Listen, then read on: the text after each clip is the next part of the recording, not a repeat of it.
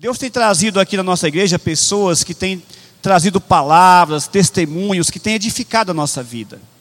E essa noite não vai ser diferente.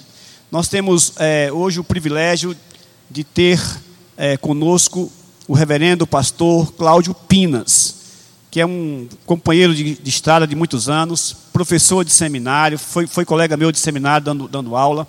Mas não são os títulos do pastor Cláudio que faz com que a gente convide ele e pessoas como ele aqui na nossa igreja.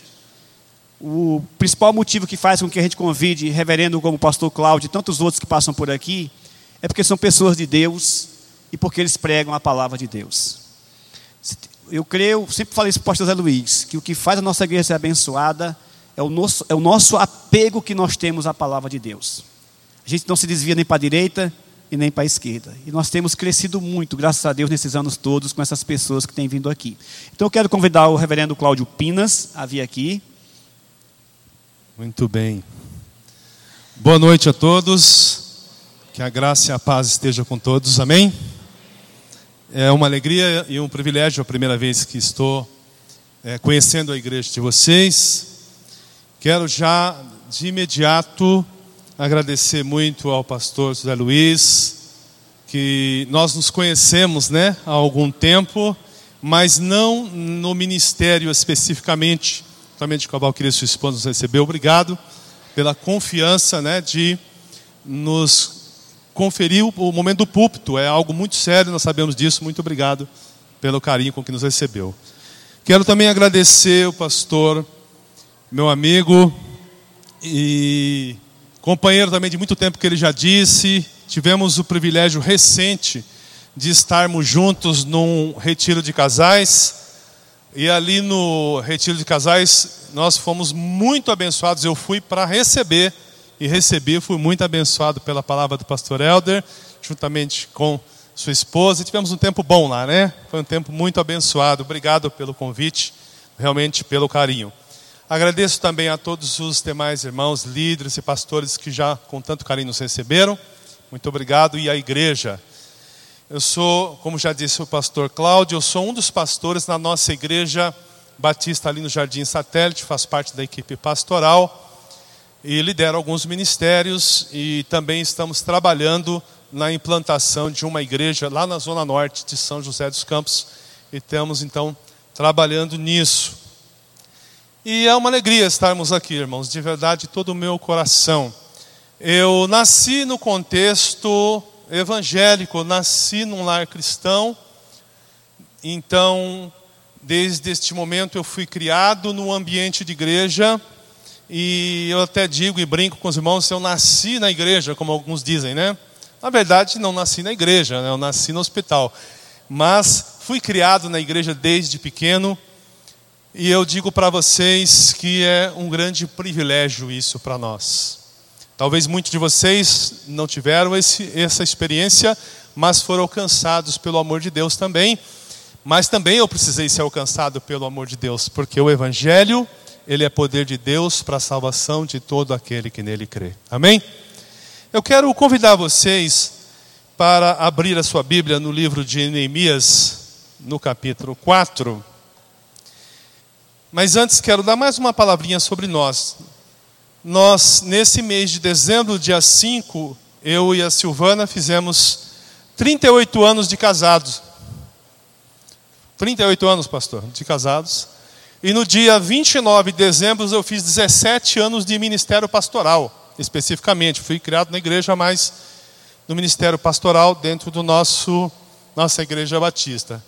Nós temos um filho, é, o Claudinho, dois netos, o Lincoln e o Brian, e a esposa do meu filho, a Paulinha. E a nossa filha, em 2017, o Senhor a recolheu. Ela ministrava louvor, muito atuante na igreja, uma serva de Deus, mas aprove o Senhor a levar. Mas estamos em pé, firmes, porque até aqui o Senhor nos sustentou. Aqui no texto do capítulo 4 de Neemias, eu, eu quero destacar para início o versículo 6, que você deve conhecer. Diz assim o texto: Porém, edificamos o muro e todo o muro se fechou até a sua metade, porque o coração do povo se inclinava a trabalhar. Amém? Eu não vou fazer uma exposição do texto, versículo por versículo, mas eu quero destacar nesse texto, pelo menos são três lições e três princípios importantes que nós possamos aplicar à nossa vida. Pensando que domingo é a celebração da família, então eu quero pensar sobre como a mão de Deus pode restaurar a nossa família e possamos viver em 2020 as bênçãos de Deus. Você crê nisso? Nós vamos pensar um pouquinho dentro dessa perspectiva. Apenas um breve contexto histórico desse texto. Ele Neemias, ele, ele é um líder levantado por Deus num momento em que, no ano 586, aproximadamente, uh, Israel foi levado cativo pelos babilônicos, já havia acontecido outros, outras questões ali que antecederam, mas no ano 586 eles foram levados cativos. E nesse tempo, depois de Nabucodonosor levarem eles, eles ficaram cerca de 70 anos no cativeiro. Por conta de desobediência e uma série de coisas. Mas Deus, ali mesmo no cativeiro, estava poupando o seu povo e tinha um plano. Passado cerca de 70 anos, Neemias, ele vai ser levantado por Deus, embora antes tivemos dois movimentos. Nós tivemos um primeiro movimento dos judeus que saem ali do cativeiro babilônico. Israel tinha sido preso, levado né, para longe da sua terra, estavam escravos no, naquele outro país. Mas ali Zorobabel, o primeiro movimento traz o povo para Jerusalém, começa o primeiro movimento e eles começam a restabelecer o local do culto. Uma parte volta, uma parte fica ali. Logo em seguida tem mais um movimento, um outro grupo ele volta também. Mas chega esse momento que eu quero falar com vocês em que Neemias pede algumas informações sobre o povo que está em Israel. Já tinha se passado cerca de mais de 100 anos, ou cento e poucos anos. E a notícia que ele tem de Israel é uma notícia muito triste. É uma notícia que o povo estava vivendo num verdadeiro caos. A nação de Israel estava vivendo um verdadeiro caos. O templo, que era o local de culto em plena restauração, ainda assim todas aquelas pessoas que participavam não podiam ter o seu culto de forma plena como gostariam. E o povo que vivia em Jerusalém vivia numa profunda tristeza. E é nesse momento em que nós temos uma nação um povo que se reúne em nome de Deus ali no templo, e essas famílias vivendo momentos de muito sofrimento, embora estivessem vivendo um início e um processo de restauração, porque já tinham saído daquela, daquele lugar cerca de 1.600 quilômetros, alguns dizem 1.240, mas mais de mil quilômetros andado aquele período mas eles não estavam vivendo ainda as plenas promessas de Deus de restauração. Eles não estavam vivendo. E é nesse sentido, pensando nesses três grupos, a nação, a igreja, no sentido de Israel que se reunia, e as famílias, que eu quero pensar que isso tem muito a ver conosco. Eu vou pensar primeiramente fazendo uma, uma contextualizando um pouquinho para nós. Vamos pensar um pouquinho nós como nação. Olha só. Todos nós, pelo menos que estão em sã consciência, espera que o Brasil se torne uma grande nação. Não é? Queremos que o Brasil possa vir gerar empregos, que ele tenha justiça, que os meus, os seus filhos, os nossos netos, os nossos parentes, os nossos amigos possam ter emprego, possam construir os seus sonhos e ter uma sociedade livre. Nós queremos justiça, queremos que nós como cidadãos, nós precisamos ter segurança, não é? Queremos um país seguro, que você possa sair, andar e ter um livre trânsito. Nós sonhamos, por exemplo, que haja uma gestão muito eficiente da saúde pública, para que todas as pessoas tenham dignidade no momento de fragilidade, não é? Um pouco de dignidade. Quando alguém vai e está doente, já é muito difícil passar por isso. Imagina sem o devido cuidado. Então nós queremos isso. Nós queremos que a nossa gestão não desperdice nenhum recurso do suado dinheiro do brasileiro. Mês de janeiro é um mês bastante peculiar, não é? Quem aqui não vai pagar nenhum imposto no mês de janeiro? Não é? É um mês difícil para todos nós, um mês muito complicado, embora os especialistas dizem que nós já estamos chegando, se fizer as contas, passando do mês de maio, ainda só para pagar os impostos que arrecadamos no nosso país. Enfim, nós queremos um Brasil cuja nação, como nós cremos, seja o Senhor. Amém? Nós queremos isso, uma boa nação. Queremos viver esse tempo. Como igreja, todos nós desejamos também que a nossa igreja ela passe a ser uma igreja relevante na sua comunidade, aonde está, aonde está inserida, que ela para aquele lugar ela faça o seu papel. Queremos líderes que nos inspiram, né? liderança da igreja que você possa falar como Paulo dizia a respeito de si mesmo: sede meus imitadores, como eu sou de Cristo.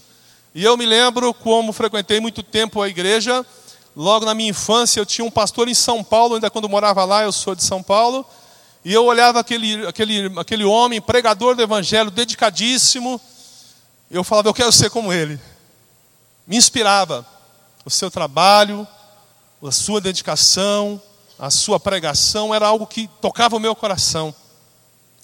Nós queremos que os nossos líderes e os nossos voluntários sejam totalmente engajados, que a igreja perceba, descubra o seu papel no mundo, que cada um aqui perceba que nós não estamos aqui assistindo o culto, nós estamos aqui congregados para louvar o Senhor e receber da, tua, da sua graça, não é verdade? Mas ninguém aqui está assistindo o culto, você está aqui adorando ao Senhor.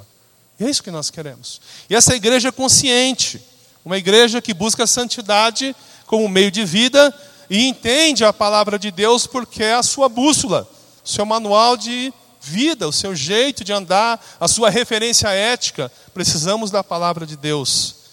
Enfim, nós queremos que a igreja seja também um ambiente de restauração e de salvação de pessoas.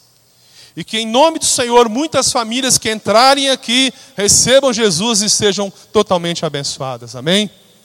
É isso que nós queremos com todas as nossas igrejas.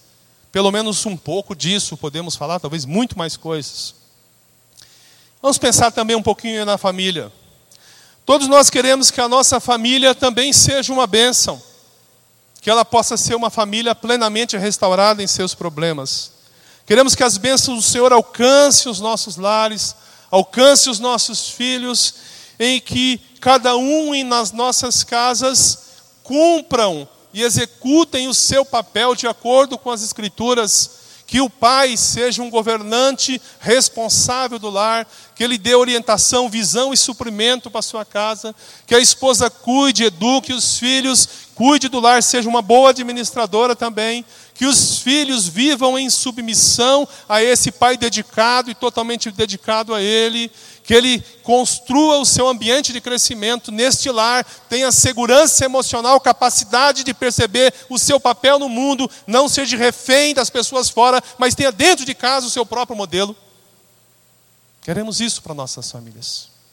Queremos que na nossa família haja sabedoria, que haja graça, que haja crescimento, que todos cresçam como cresceu Jesus. Que os nossos filhos cresçam em graça, estatura diante de Deus e diante dos homens. Nós queremos um desenvolvimento assim para nossos filhos e para nossa casa.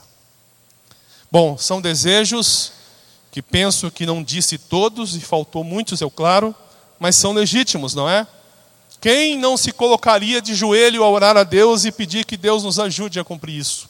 Para a nossa nação, para a nossa fé, a nossa igreja e para as nossas famílias. Agora, o problema é que nós nos esquecemos de um detalhe. no projeto que vivenciamos no mundo, nós esquecemos de um elemento que principalmente a sociedade esquece. A igreja tem essa revelação, mas existe o pecado. E o pecado faz com que estas coisas que são o ideal de Deus para a nação, para a igreja, para a família, se torne um elemento que desconstrói e traz problemas seríssimos para nós. O pecado é algo que no mundo não é considerado. Projetos, por exemplo, sociais para as famílias e para as crianças são lindíssimos no papel. Mas a minha esposa fez um trabalho um bom tempo ali em Jacareí com os menores infratores, não funciona. Tanto que as, os jovens e adolescentes entram lá e saem mais violentos. Por isso eles aceitavam e pediram a ajuda da nossa igreja, fazendo um trabalho dentro da, dessa, dessa associação que cuidava de crianças lá, que mudou o nome. Agora, olha só, veja o estado que nós vivemos no Brasil, um pouquinho disso. Altos níveis de violência, corrupção em todas as esferas do poder público. Não é assim que nós vemos? Uma gestão ineficiente muitas vezes por descaso ou por falta de competência, mas muitas vezes simplesmente porque não é da pessoa, ela não cuida dos recursos públicos. Vivemos uma saúde precária. São José dos Campos hoje é tido como uma das referências no Brasil em qualidade de saúde.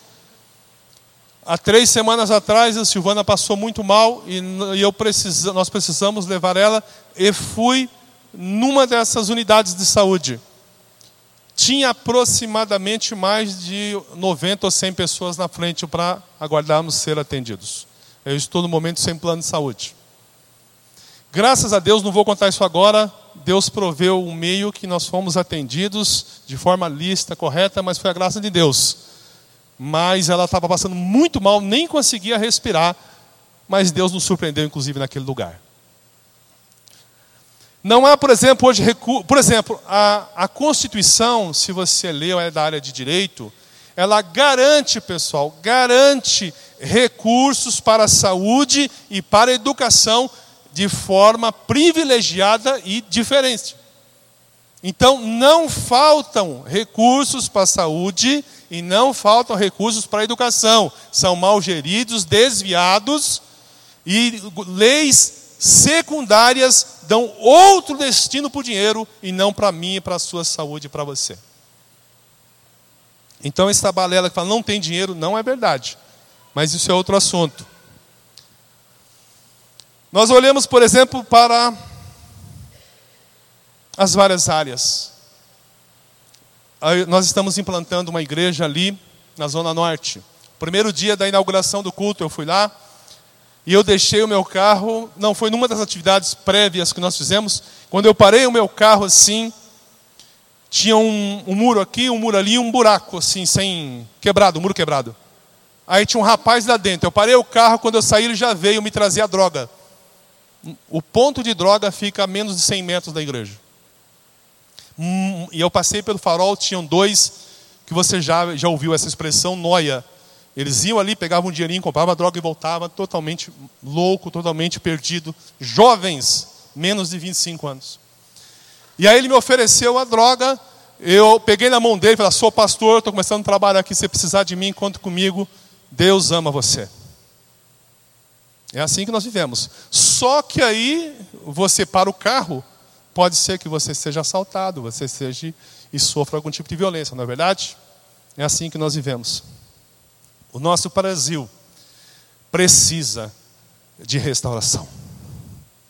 O nosso país precisa da mão de Deus. E creio que Deus já está fazendo algumas coisas por causa da intercessão e da oração da igreja, eu creio. E as nossas famílias. E aí eu volto aqui, já adiantando um pouquinho, quando naquele texto, no capítulo 4, versículo 6, diz assim: volta o texto, Assim edificamos o muro, e todo o muro se cerrou até pela metade, porque o coração do povo se inclinava a trabalhar. Uma das coisas que eu quero usar com vocês, e já antecipo aqui, que a ideia do muro, para, por exemplo, os muros para as cidades antigas, principalmente para Israel, eram o meio que eles tinham de proteção.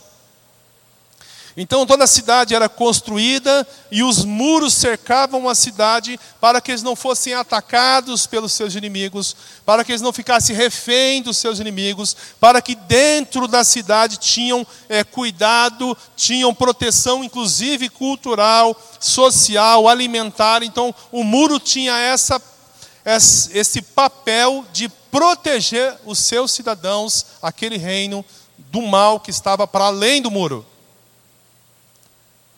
Nosso país, por exemplo, está com os muros da ética e da decência estão derrubados. Nós estamos sem proteção. E olha o que acontece com a nossa família. Os muros que são os nossos valores morais e éticos estão ruindo. E a nossa família sofre muito. Os valores da família nunca foram tão atacados de forma sem precedente, em especial nos últimos anos. Ataques frontais são feitos à família e aos seus valores. Isso é um movimento mundial, se você for ler e pesquisar sobre isso. Mas no Brasil, ele usa todos os meios, os meios da TV, os filmes, as atividades culturais e outros meios para influenciar e atacar os valores judaico-cristãos. Você sabe ou devia saber que se uma sociedade se declara ateia, não é uma coisa simples, assim, ah, não crê em Deus. Não é esse o problema. Os países ateus e geralmente que se tornaram incomunistas são os responsáveis das maiores violências e das maior, do maior número de mortes na história da humanidade. Os países ateus mataram crianças, mulheres, velhos e perseguem a igreja até hoje. Mataram milhões de pessoas. Sabe por quê? Porque se não há Deus, não há referência e valor ético. E se não há valor e referência ética, você diz o que quiser, o Estado é seu dono e os seus filhos são do Estado, não tem direito, inclusive, em alguns casos, pátrio poder. E é por isso que estão atacando os valores da, da igreja e tentando estabelecer esse tipo de coisa. Os pais perderam a sua autoridade em suas casas, sejam por se omitir do seu papel, porque talvez ainda não tenham uma experiência com Cristo para resgatar a sua visão do que é ser pai, do que é ser cidadão. Então ele perde o seu papel e se omite. Os filhos ficam sem referência ética, sem nada, e quem é que ensina os filhos? O mundo, a TV, a cultura deste mundo, o mal. Na rua, aprende com as pessoas lá fora, porque ele não tem referências éticas dentro de casa. Recentemente, não, não pouco tempo, mas já houve uma lei, por exemplo, proibindo os pais de castigar o seu filho quando comete algum tipo de coisa errada. E nós recebemos isso como se fosse uma coisa boa, porque foi vendido como uma coisa boa. É dito mais ou menos assim: você não pode bater, massacrar e violentar o seu filho. Claro que não, não é? Claro que não. E inclusive isso é tão forte que eles foram inclusive é, na, nos conselhos da psicologia, inclusive do conselho regional, proibirem os pais de terem e exercer esse papel. Inclusive você pode ser denunciado e preso. Na comunidade lá onde a gente está começando o trabalho, as crianças, algumas dizem para os pais: se tocar em mim, eu chamo a polícia. E o pai não pode repreender ela, que ela está roubando, se envolvendo já com droga ou com coisas erradas. Já imaginou o que é isso? Sabe quando esses filhos não chamam, não chamam a polícia? Quando o pai também é traficante. O pai espanca ele, bate e fica por isso mesmo.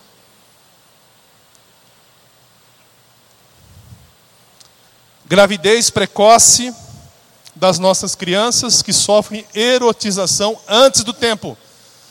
Elas são submetidas a uma erotização tão forte que estimulam crianças com 12, 13 e agora até 10 anos engravidando. Sem referência ética em casa, um país que não prega mais o que é certo. As, as, nas escolas, os professores são proibidos de estabelecer qualquer tipo de disciplina, não há nenhuma referência. A TV diz e põe programas como recentemente a Fátima Bernardes fez no seu programa, é, incentivando o consumo de drogas ali através daquela cantora Ludmilla. E é assim que o mundo vai e é assim que as nossas famílias estão vivendo. Os nossos jovens, quando vão para as universidades, são ensinados, e cerca de uma pesquisa recente e assustadora, 67% da nossa juventude, quando chega nas universidades federais e públicas, elas abandonam a igreja. O ataque é tão sistemático e tão forte que nos primeiros dois anos eles são massacrados para ridicularizar a fé, ridicularizar a Bíblia, ridicularizar a igreja, e eles ficam tão constrangidos e muitos desses abandonam a igreja. Talvez alguém até em nosso meio já passou por isso. Eu preguei uma vez em Taubaté e o pai me procurou e falou assim: Pastor, eu estou sofrendo com isso. Minha filha está indo por festas das piores que pode imaginar. Pertencia aqui à igreja. Não é verdade? E aí eu quero fechar pensando um pouquinho da igreja. Falando apenas de alguns aspectos, a igreja brasileira, ela tem um paradoxo. Ela nunca cresceu como na história que se tem anterior. A igreja cresceu muito, está crescendo. Glória a Deus. Ela está avançando. Mas, infelizmente, muitas das nossas igrejas também estão vivendo um ambiente complicadíssimo. Já vemos muitas igrejas que relativizaram o ensino e a Bíblia Sagrada se torna apenas um livro de referencial de fé e não a palavra de Deus. E muitos desses estão indo por esses caminhos, trazendo para dentro das nossas comunidades de fé ideologias contrárias ao que a Bíblia ensina. Totalmente contrárias. Muitos, além dos horríveis envolvimentos, escândalos financeiros que nós passamos também por pastores não éticos que não fazem uma gestão justa e correta do dinheiro da igreja. E são coisas terríveis, eu não quero falar tanto, mas eu vou citar um bem recente para a gente ter uma ideia aonde foi que a igreja evangélica brasileira chegou. Há três ou quatro semanas atrás, uma pastora evangélica está nas revistas chamada Simone Pôncio, compartilhou as suas fotos nas redes sociais abertas, aonde ela aparece nua no meio de dois homens e esses dois homens ela fez o casamento. E quem fez o casamento foi seu marido e uma igreja chamada, ou suposta igreja evangélica. Eu citei esse exemplo, porque a gente poderia citar vários, mas pense em que nível que nós estamos chegando. Complicado? O problema é que tanto o Estado quanto a igreja ou a família estão sofrendo do mal que nós precisamos enfrentar, que é o pecado. E essa é uma questão que a gente não pode se descuidar. Agora vejam bem, queridos, o Estado e a igreja e a família são ambientes de influência, não é? É certo quem estuda sociologia se dizia hoje tenta desconstruir isso também. Porque, por exemplo, é ensinado nas, nas escolas, por exemplo, que a família ela é um organismo de opressão. Alguém já ouviu isso? Alguém já ouviu aqui? A família, você, você não sabe, procura para os seus filhos. É ensinado que a família é um ambiente de opressão. Eu vi a moça falando na rádio esses dias, inclusive na Jovem Pan. É, a família é, um, é uma coisa que tem que ser rejeitada porque é um ambiente de opressão. Olha o que se ouve. Mas o Estado e a igreja e a família são ambientes de influência social. Nós temos o que? A nação, o Estado, nós temos a, a igreja como ambiente de influência, o recado e a voz de Deus, e temos a família, o ambiente de construção, não é? Então, se o mal e o pecado, aí nós falamos, Satanás ataca essas instituições, desconstruindo os valores da família, atacando a igreja, que é a voz profética de Deus, ela destrói o Estado, a nação, e o povo fica sem Deus e fica sofrendo demais. O que podemos fazer? Bom, é, eu quero estabelecer algumas coisas para a gente pensar aqui um pouquinho. Nossa nação, nossas famílias, nossas igrejas precisam de restauração. Precisamos ser restaurados. Que em 2020 nós precisamos viver um novo tempo. Talvez passos novos precisamos dar, talvez demore algum tempo, mas precisamos viver na direção da reparação. Agora temos que lembrar uma coisa, e aí eu quero fazer a palavra bem aplicada mais para nós. Jesus não morreu por instituições. Jesus morreu por pessoas. E a reparação de uma nação, a reparação da igreja, a reparação da família começa em mim. Começa em você uma obra de santificação em nós. Não é a instituição que precisa ser consertada, é o nosso coração. Não é a nação, a nação anuente, ela não existe. A nação será uma nação de Deus quando eu e você louvarmos o Deus como saímos daqui afora por essa porta. E esse é o ponto que nós precisamos pensar. Nos céus não tem nome, por exemplo, de igrejas. Deus morreu pela igreja batista. Não, não morreu não. Morreu por todo aquele que nele crê. Amém? Por cada um de nós. E a santidade da igreja, a santidade da família ou a santidade de uma nação, na verdade será o reflexo da santidade do indivíduo, que é salvo, perdoado por Jesus, passa por um processo de reparação e vai viver a plenitude daquele homem que vai ser um dia semelhante a Jesus Cristo. Amém? Então é nós, queridos. O avivamento do Senhor virá sobre mim sobre você, vai abençoar as nossas famílias, vai abençoar as nossas igrejas e vai abençoar a nossa nação. Como viver, talvez, então, essa questão de dias melhores? Quero pensar isso a partir de Neemias, o que já estou fazendo um pouco com vocês, mas dar apenas três destaques. Que lições e princípios nós podemos tirar aqui nesse texto? Se você quiser ficar com a sua Bíblia aberta ou o seu tablet, onde você está a sua Bíblia, você pode acompanhar alguns textos, embora eu vou citar alguns outros. Primeira coisa que eu aprendo quando eu estudo, se você ler o livro de Neemias, ele todo, você vai perceber a ação de Deus e são lições fantásticas. Creio que vocês já viram aqui muitas delas. E é até difícil pregar em Neemias, porque já é um livro muito explorado. Mas eu quero destacar três e penso que Deus pode usar a sua palavra para trazer para você nessa noite, talvez uma direção, para trazer nessa noite para você uma palavra de esperança, para trazer para mim e para você uma palavra de reparação, para trazer para mim e para você o avivamento que vem dele, porque a palavra de Deus se renova nossa mente, amém? Primeira coisa que eu quero que você destaque aí, não importa o quão ruim estejam as coisas, Deus pode promover restauração. Você crê nisso? Não importa o caos que a vida do homem pode chegar. Não importa o caos que uma nação pode chegar. Não importa o caos que uma igreja possa descer teologicamente. Deus pode restaurar todas as coisas. Neemias 4, versículo 20 diz assim: No lugar onde ouvirdes o som da buzina, ali vos ajuntarei conosco, o nosso Deus pelejará por nós. Há muitas coisas que precedem esse texto, mas uma das coisas que Neemias está dizendo para nós é que Deus é que iria pelejar por eles pela reparação do muro. Se você ler todo o contexto, a gente não vai fazer isso, mas eles estavam vivendo e havia inimigos. Haviam pessoas que queriam destruí-los, haviam pessoas que estavam se opondo ao crescimento deles. Mas Neemias dá o crédito a Deus. Não eram as estratégias que eles tinham, e tinham boas estratégias, não era o esforço que o povo teve, e foram muito esforçados, mas Neemias diz: O Senhor, o nosso Deus, pelejará por nós. Amém? Então, uma das coisas que nós precisamos guardar é que não importa o caos que estejamos vivendo, o Senhor peleja por você. Os judeus que foram dispersos e estavam agora voltando à sua terra, viveram momentos complicadíssimos.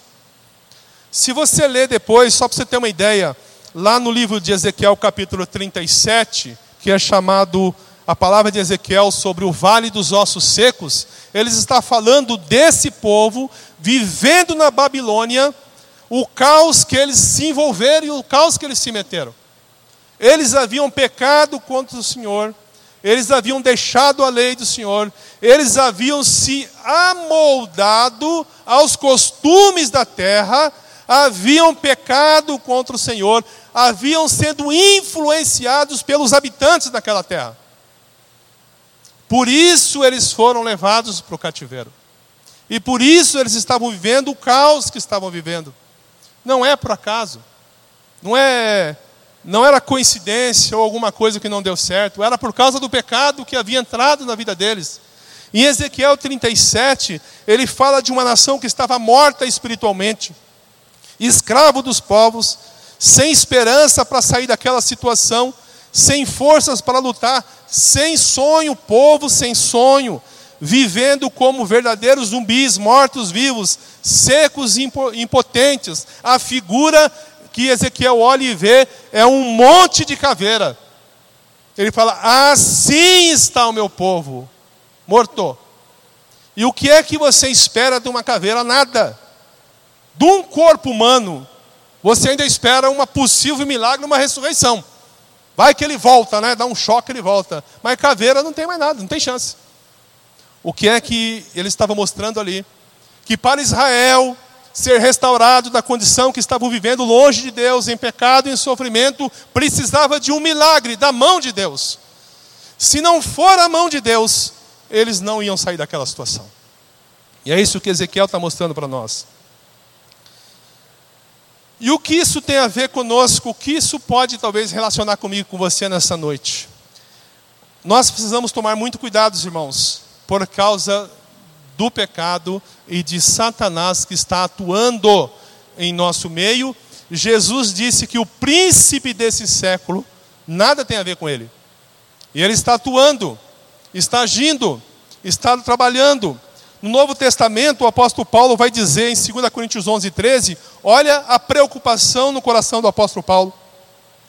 Mas temo que, assim como a serpente enganou a Eva com astúcia, assim também sejam de alguma forma corrompidos os vossos entendimentos e se apartem da simplicidade e da pureza que há em Cristo Jesus.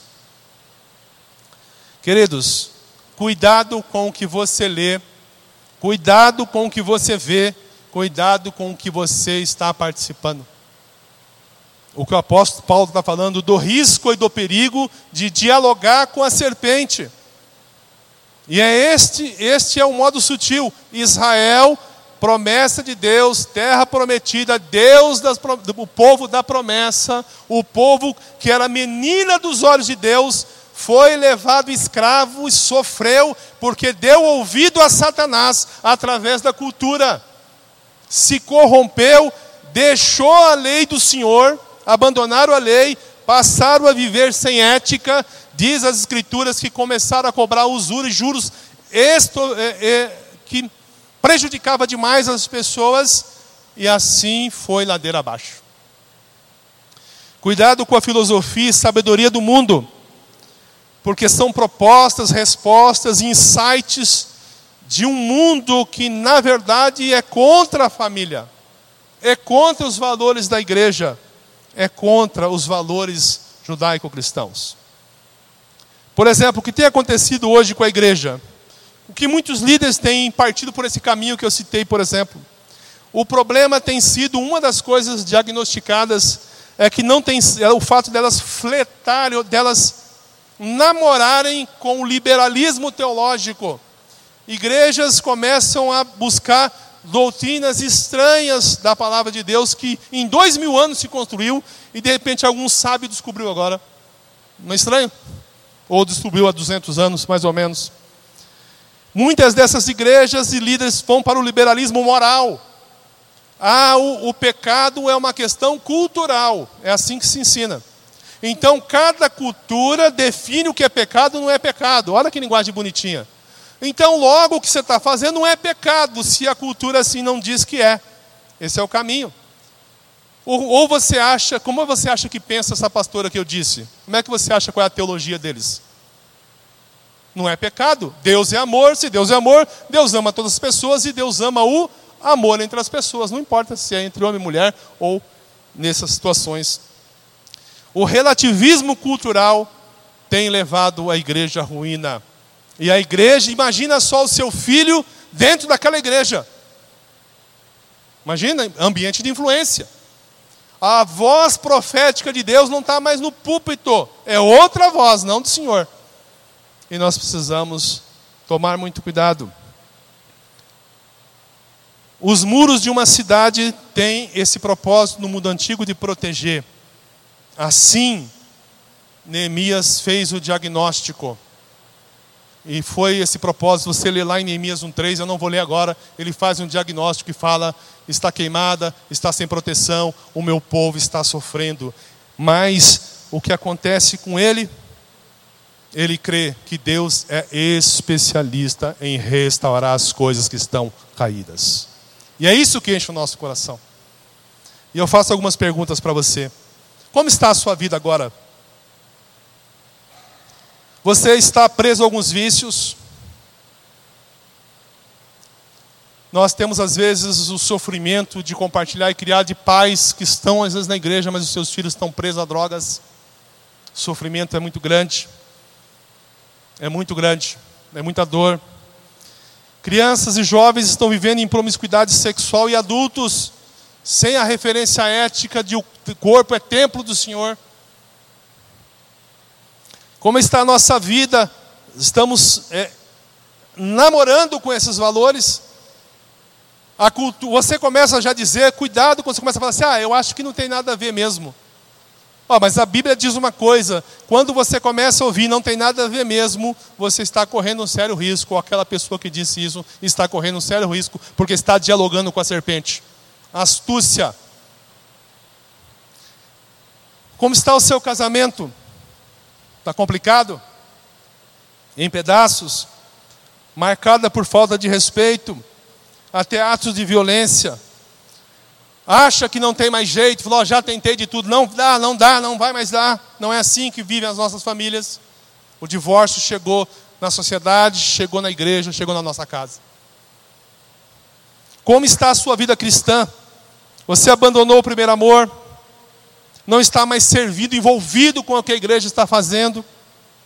Há dúvidas que estão alcançando a sua mente e o coração. Eu encontrei uma pessoa que ele disse o seguinte: Eu tenho muitas dúvidas. Eu falei assim: Eu também tenho, mas a certeza da minha salvação em Cristo Jesus faz eu vencer essas dúvidas. Eu falei: Lhe falta a verdadeira certeza que é a salvação em Cristo. As demais depois você vai lidando com ela, não é? O que eu quero dizer para todos vocês e falam para mim, há promessas de restauração para mim e para você. Você crê? Há promessas de restauração na sua casa, para o seu filho que você não vê. Às vezes você fala, não tem jeito, não tem esperança, o Senhor vai alcançá-lo, vai arrancá-lo daquele lugar e levantá-lo. Você precisa se levantar nessa fé. Para as famílias, há a possibilidade de um novo tempo. Eu lembro da mulher samaritana, um casamento, dois casamentos, três casamentos, quatro casamentos, cinco. Nenhum deu certo. Encontrou-se com Jesus, passou a ser uma missionária e Deus a restaurou. Há promessas de restauração para nós. É isso que nós devemos crer. Segunda coisa, queria que você guardasse isso. O caminho da nossa restauração envolve uma resposta de fé diante da oposição. Ora, se há promessas de restauração, é necessário também que você entenda que nessa restauração, talvez você tomou decisão a Cristo há pouco tempo, talvez você já esteja numa boa parte da caminhada, e talvez você esteja vivendo lutas, e você fala, mas eu nasci na igreja, não é? E vive momentos difíceis. O que nós temos que entender é que a nossa restauração em alguma área da nossa vida, e todos nós temos que expor as nossas áreas para serem curadas pelo Senhor, nós precisamos viver as promessas de Deus. Neemias 4,7 diz assim: Mas ouvindo Sabalate Tobias, os arábios e os amonitas e os adotitas, que a reparação dos muros de Jerusalém ia avante, e que já começavam a fechar-lhes as brechas, ficaram irados. E se você ver depois no texto mais à frente, eles vão começar a tentar fazer com que o povo desanime. Eles vão tentar derrubar o povo de uma forma terrível. Agora eu queria lhe dar uma palavrinha ainda, olha só que coisa interessante. Deixa eu olhar meu tempo aqui. Esses arábios e essas pessoas eram inimigos de Israel. E quando eles viram que Israel estava sendo restaurado, os muros estavam sendo levantados, que aquela nação estava se reconstruindo, eles se encheram de ódio e começaram a dizer uma série de palavras, dizendo que eles eram fracos, dizendo que eles não tinham condições de fazer aquilo, dizendo que mesmo que eles fizessem aquilo ia ser destruído, palavras de desânimo, palavras de para dizer que eles não tinham força para fazer uma série de coisas ruins, eles tentaram falar. Agora, olha que interessante o que a ciência diz. Vou falar bem rapidinho. É uma revista muito, muito que trata sobre esses assuntos de neuro, é, a neurociência, comportamento e junto com a psicologia, ela diz o seguinte: olha só, vou ler para você. Ouvir alguém reclamar, mesmo que seja você mesmo, ó, você ouvir alguém reclamar, mesmo que seja você mesmo, nunca fez bem. Algumas pessoas dizem que reclamar pode agir como uma catarse, uma maneira de descarregar emoções, experiências negativas, mas ele diz assim: não é verdade. Presta atenção. O cérebro é um órgão complexo e de alguma forma funciona um conjunto de consciência e à medida em que, traduzindo aqui, você ouve palavras ruins e palavras difíceis e palavras negativas, e você começa a acreditar nelas, elas criam em você uma reação. E essa reação pode levar você para o lado negativo. E você começa a acreditar naquelas palavras, e em outras palavras, ou de outra forma, faz com que você se dobre diante da situação e do problema. Olha que interessante. O autor e cientista e filósofo, ele diz o seguinte: ele fez, examinou emoções negativas em formas de reclamação ou de críticas negativas e percebeu que elas afetam fisicamente o cérebro. Quando o cérebro respondeu para o corpo, alguns na psicologia chamam de doenças psicossomáticas. O que essa teoria está dizendo para mim e para você? A teoria sugere que a negatividade e a reclamação alteram fisicamente a estrutura e a função da mente, a função cerebral. Essa discussão vai longe. Mas está dizendo para mim e para você, quando alguém vem e diz para você, não vai dar certo, você não vai conseguir, você não pode, você não é capaz, você não tem força, o que você fizer não vai durar, você nem consegue. Se você der ouvido para isso, o cérebro constrói dentro de você uma reação química e leva você a acreditar nisso, e você cai e aquelas coisas ruins acontecem. Não é o poder inerente nas palavras em si, pessoal, não é mágico é que você passa a dar ouvido a coisas que não devia. E a Bíblia já diz isso. Provérbio 18, 21 diz assim: A língua tem o poder sobre a vida e sobre a morte. Os que a usam habilmente serão recompensados. Ou seja, se você falar bem, você provavelmente vai construir ações boas. Se você falar mal ou der ouvido a coisas ruins, você vai receber os frutos do que você está ouvindo. Bom, pastor, o que isso tem a ver com esse texto?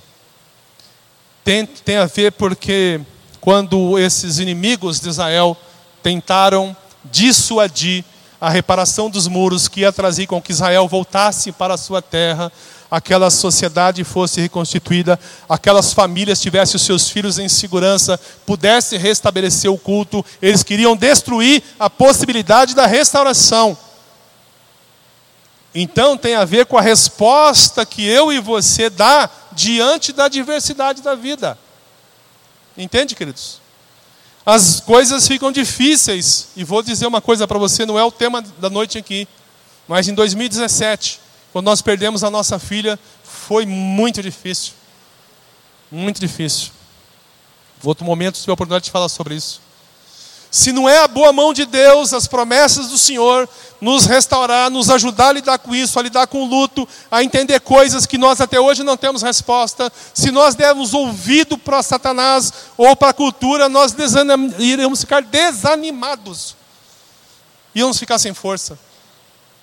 Irmãos, não é natural, não é lógico, não é comum um pai enterrar um filho. Isso não é normal.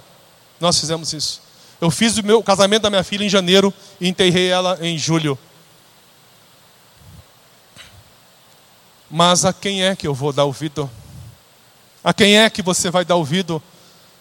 Aos problemas da vida, às pessoas que agem negativamente contra você, às mentiras que Satanás põe. Se você fizer isso, você vai cair.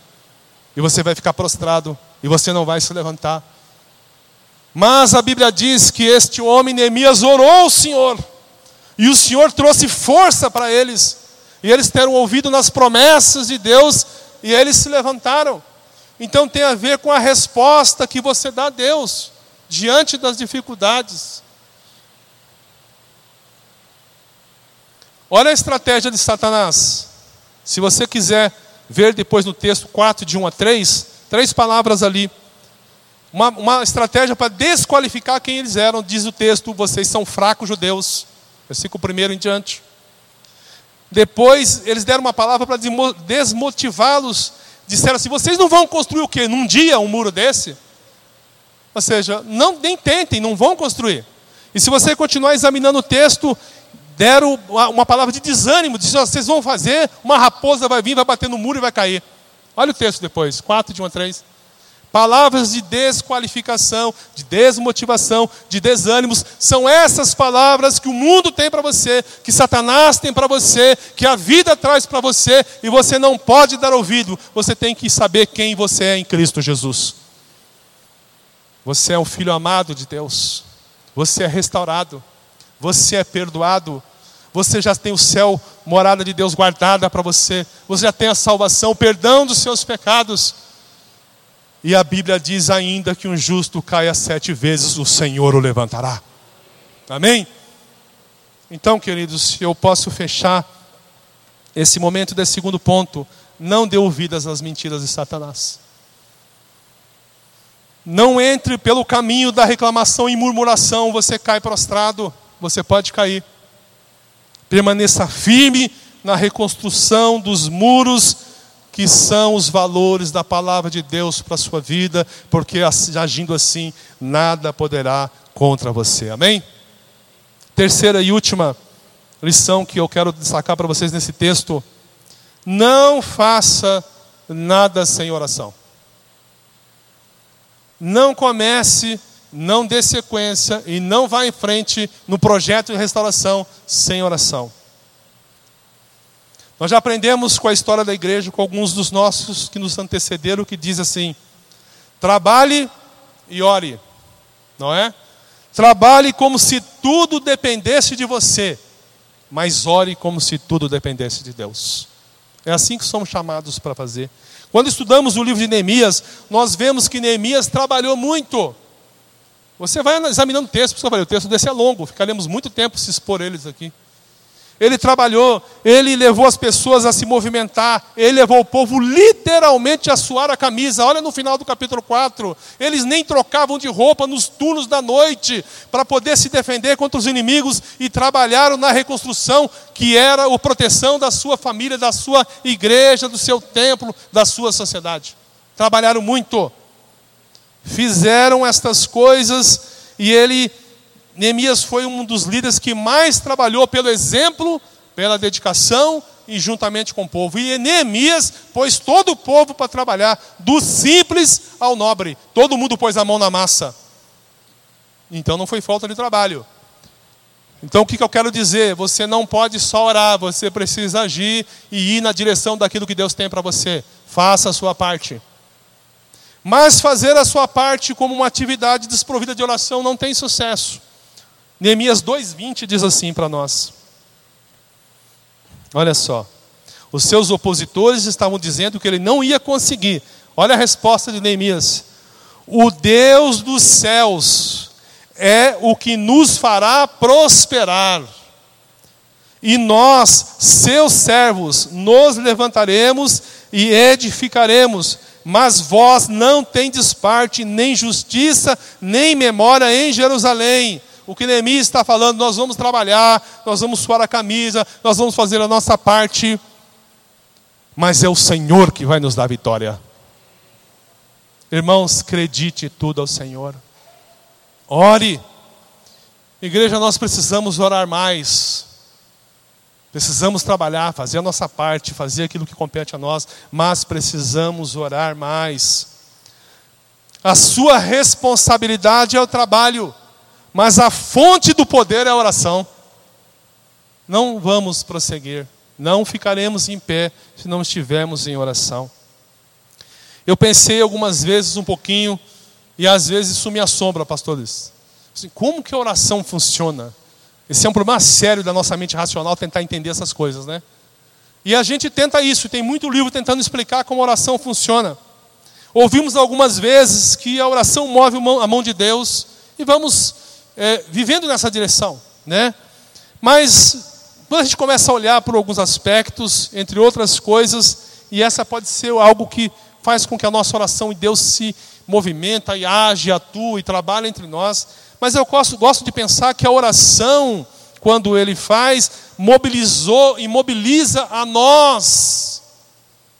Deus não precisa ser movimentado, Ele está vivo e trabalhando. Somos nós que estamos inertes, somos nós que não estamos sabendo fazer o que, o que é correto, fazemos errado e não lemos na Escritura que está escrito em Tiago: se alguém tem falta de sabedoria, peça a Deus, que Deus dá. Ora, se o texto diz que se alguém tem falta de sabedoria, peça a Deus, significa que muitos de nós não temos sabedoria em muitas áreas. Mas nós não pedimos a Deus e tocamos a vida de forma não sábia. Erramos e não precisávamos errar. Oração. Orar a Deus. Então a oração, ela nos mobiliza. Ela nos leva em direção a Deus, ela muda a nossa vida, nós nos conformamos à vontade de Deus, é a oração do Pai Nosso. Seja feita a tua vontade, assim na terra como no céu. Eu oro e coloco as coisas que eu quero diante de Deus, mas essa oração me faz andar em direção às promessas de Deus por fé. Como diz o apóstolo Paulo, nós vivemos por fé e não pelo que vemos. Louvado seja o Senhor. Irmãos, se você não andar em oração e por fé, você não chega a lugar nenhum. Até chega, mas às vezes aquelas coisas são palha, elas não permanecem, não é? Mas se vamos com a mão de Deus, debaixo das mãos de Deus, o Senhor te mobiliza, te dá sabedoria, te dá capacitação e leva você a viver o melhor de Deus nessa terra. Eu vou apenas citar os versículos, versículos 6, 9, de 11 a 14. Olha só, a oração mobilizou eles para fazer coisas. Por exemplo, versículo 6: passaram a fazer com dedicação. Com dedicação. Eles fizeram com dedicação. Eles passaram a ti com estratégia. Versículo 9. Eles descobriram estratégias de trabalho após as orações de Neemias. Esse povo sabia o que fazer, como fazer e a hora de fazer, e isso está atribuído à oração. No versículo 11 a 14, Deus trouxe no meio deles, sabe uma coisa fantástica, irmãos? Trouxe discernimento espiritual, trouxe revelação. Ali vai dizer para nós que o povo, esse povo que eram os inimigos de Israel, estavam maquinando um jeito de pegá-los, de armar uma estratégia de prendê-los, de destruí-los, de pegá-los numa emboscada, de fazer alguma coisa contra eles. Mas a Bíblia diz que Deus revelou estas coisas e levou o conhecimento deles, e os planos de Satanás foi frustrado. Ore, porque você vai ser liberto de muitas ciladas de Satanás. Discernimento espiritual. Revelação de Deus nós precisamos. É a oração. Então o que, que eu aprendo? Que a oração nos dá discernimento, passamos a ver as coisas não mais pela razão humana, mas pelos olhos de Deus. Não olhamos as coisas aqui, mas olhamos para as coisas que permanecem. E temos a sabedoria de viver a vida aqui agora. E aí nós podemos entender. A oração nos coloca em movimento. Eu vou em direção às coisas. Lembra o convite de Jesus para Pedro? Oh, Jesus, deixa eu andar aqui em cima das águas. Ora, vem. Tem que dar o passo. Entende? Então, quando eu creio e quando eu oro, eu vou em direção às coisas e ando, e a Bíblia diz que um povo que crê no Senhor, em nome dele fará proezas. A oração nos coloca na direção certa e fazemos as coisas certas pelos motivos certos. A oração nos coloca no mundo ético de Deus fazemos as coisas que honram a Deus, abençoam as pessoas e dão fruto para a sociedade. Amém? Por meio da oração, nossa alma é curada. O medo, curada da raiva, da tristeza, da falta de fé, estas coisas são banidas da nossa vida. Somos capazes de enfrentar todas as circunstâncias, várias situações, por mais difíceis que possam parecer, coisas que você olha e fala, eu não consigo. Mas aí você vai entender a palavra do apóstolo Paulo dentro do seu contexto: eu tudo posso naquele que me fortalece. viver qualquer situação por meio da oração. Paulo era uma pessoa que orava muito. Por isso, quando oramos, Deus frustra os planos de Satanás e do inimigo, nos dá discernimento e nos levanta na força do seu poder. Glória a Deus. Talvez você tenha começado este ano desanimado, sem esperança. Talvez, talvez não você, mas alguém, seu amigo, seu parente, não vê mais possibilidades de mudança. Está sem fé. Olha e não vê caminho, não vê saída. Não acredita que dias melhores virão. Muitos estão assim. Deus te trouxe a mim a você nessa noite para destruir essa mentira, porque o que prevalece na sua vida é a verdade e os planos de Deus.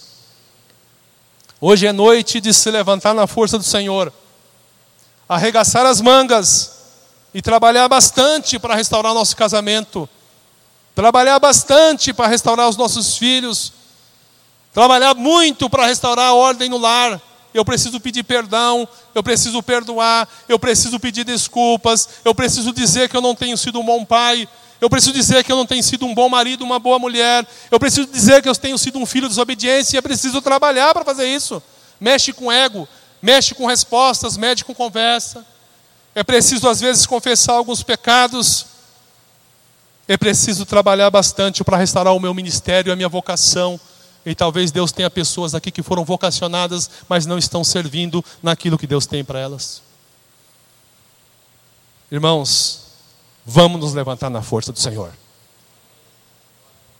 Paulo diz assim no final da sua carta, para que nós não venhamos a temer de forma alguma. Romanos 16, 19 e 20 diz assim: E o Deus de paz esmagará em breve Satanás debaixo dos vossos pés. A graça do nosso Senhor Jesus Cristo seja com todos. Amém.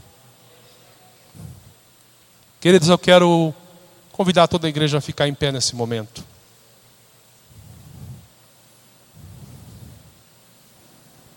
Eu quero fazer um convite à oração.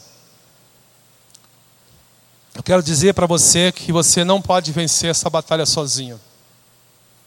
Se você ainda não fez isso, se você ainda está sozinho, se por acaso tiver alguém ainda que não fez um, uma entrega da vida a Jesus, porque é com Jesus que você vai vencer, faça isso nessa noite. No seu lugar onde você está, depois nós vamos orar. Diga assim: Jesus, venha morar na minha vida. Eu quero vencer em 2020 e ter uma família restaurada. Lembra o que eu falei no início? Aquilo que você quer para a sua família, para a sua igreja, para a sua nação, começa com você, é decisão sua. Deus tem salvação para a sua vida, para a sua casa. Se você, como Israel de Deus, a igreja, como filho de Deus, está vivendo derrotas em algumas áreas da sua vida, se na sua família a dor, a perda, se drogas ou alguma outra coisa tem trazido tanta dificuldade e você tem achado que não dá para vencer e você já jogou a toalha, pega de volta levante-se na força do Senhor nessa noite. Deus tem para 2020 os melhores anos para a sua vida, se você crê a restauração para a sua casa. Você crê nisso? E se você também, como Neemias, quiser fazer parte, e talvez você diga assim: Senhor, pastor, eu estou bem, eu não tenho esses problemas na minha casa, o Senhor tem me abençoado, eu estou bem nesse momento da minha vida. Então faça como Neemias, seja um intercessor nessa noite. Eu quero convidar você a fazer como Neemias, a trabalhar e orar. E se você sentir que Deus falou com você, e se você quiser, eu queria convidar para você vir aqui à frente para nós orarmos juntos. Ore por alguém da sua casa, ore pela sua família, ore pela sua nação. Venha até aqui à frente, vamos orar juntos, vamos orar. Vamos falar com Deus, vamos invocar a presença dEle e vamos dizer: Senhor, eis-me aqui, venha para orar por alguém. Talvez pela sua rua tem violência no seu bairro, você tem medo, tem gente sofrendo ali. Ore pela sua rua, peça que Deus converta aquelas pessoas, que haja salvação. Creia no que Deus tem para você. Creia no que Deus pode fazer naquela vida que você acha que não tem mais jeito. Deus pode fazer coisas tremendas.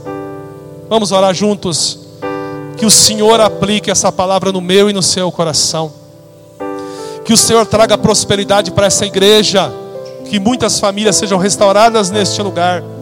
E elas o serão, porque nessa igreja o Senhor vai levantar pessoas grandes, pessoas que vão fazer uma obra de diferença nessa comunidade.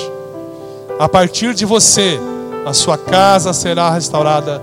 A partir de você, a sua igreja será uma bênção. A partir de nós, teremos uma nação que serve ao Senhor. Amém? Olhe também no seu lugar, feche os seus olhos. Senhor Deus, nós te louvamos, Senhor. Nós glorificamos o teu nome, porque a resposta vem do Senhor. O teu Espírito, Senhor, passeia em nosso meio e sabe as dores que estão aqui nos nossos corações, sabe as angústias que alguns têm chorado na madrugada, sabe os medos que alguém, alguns têm enfrentado, sabe também aqueles que estão lutando para deixar um pecado.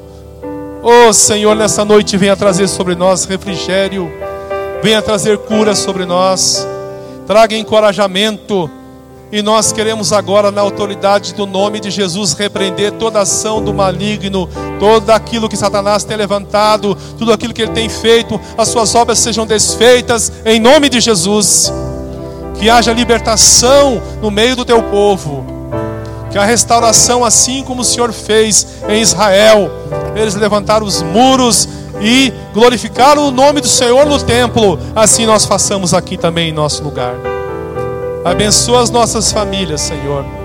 Abençoa nossos jovens, nossos filhos.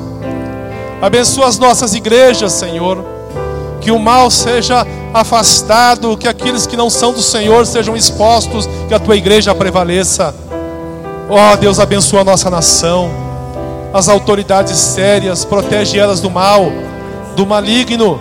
Levanta homens de valor na nossa sociedade protege os juízes, os governadores e aqueles que estão investidos de autoridade, para que tenhamos paz em nosso país, para que possamos ter liberdade de culto, louvar ao Senhor e criar os nossos filhos. Ó Deus, nós recebemos tudo que vem do Senhor nesta hora e nós confessamos: só o Senhor é Deus. Louvado seja o teu nome. Vamos dar uma salva de palmas para Jesus. Louvado seja o Senhor. Muito obrigado. Pode voltar para o seu lugar.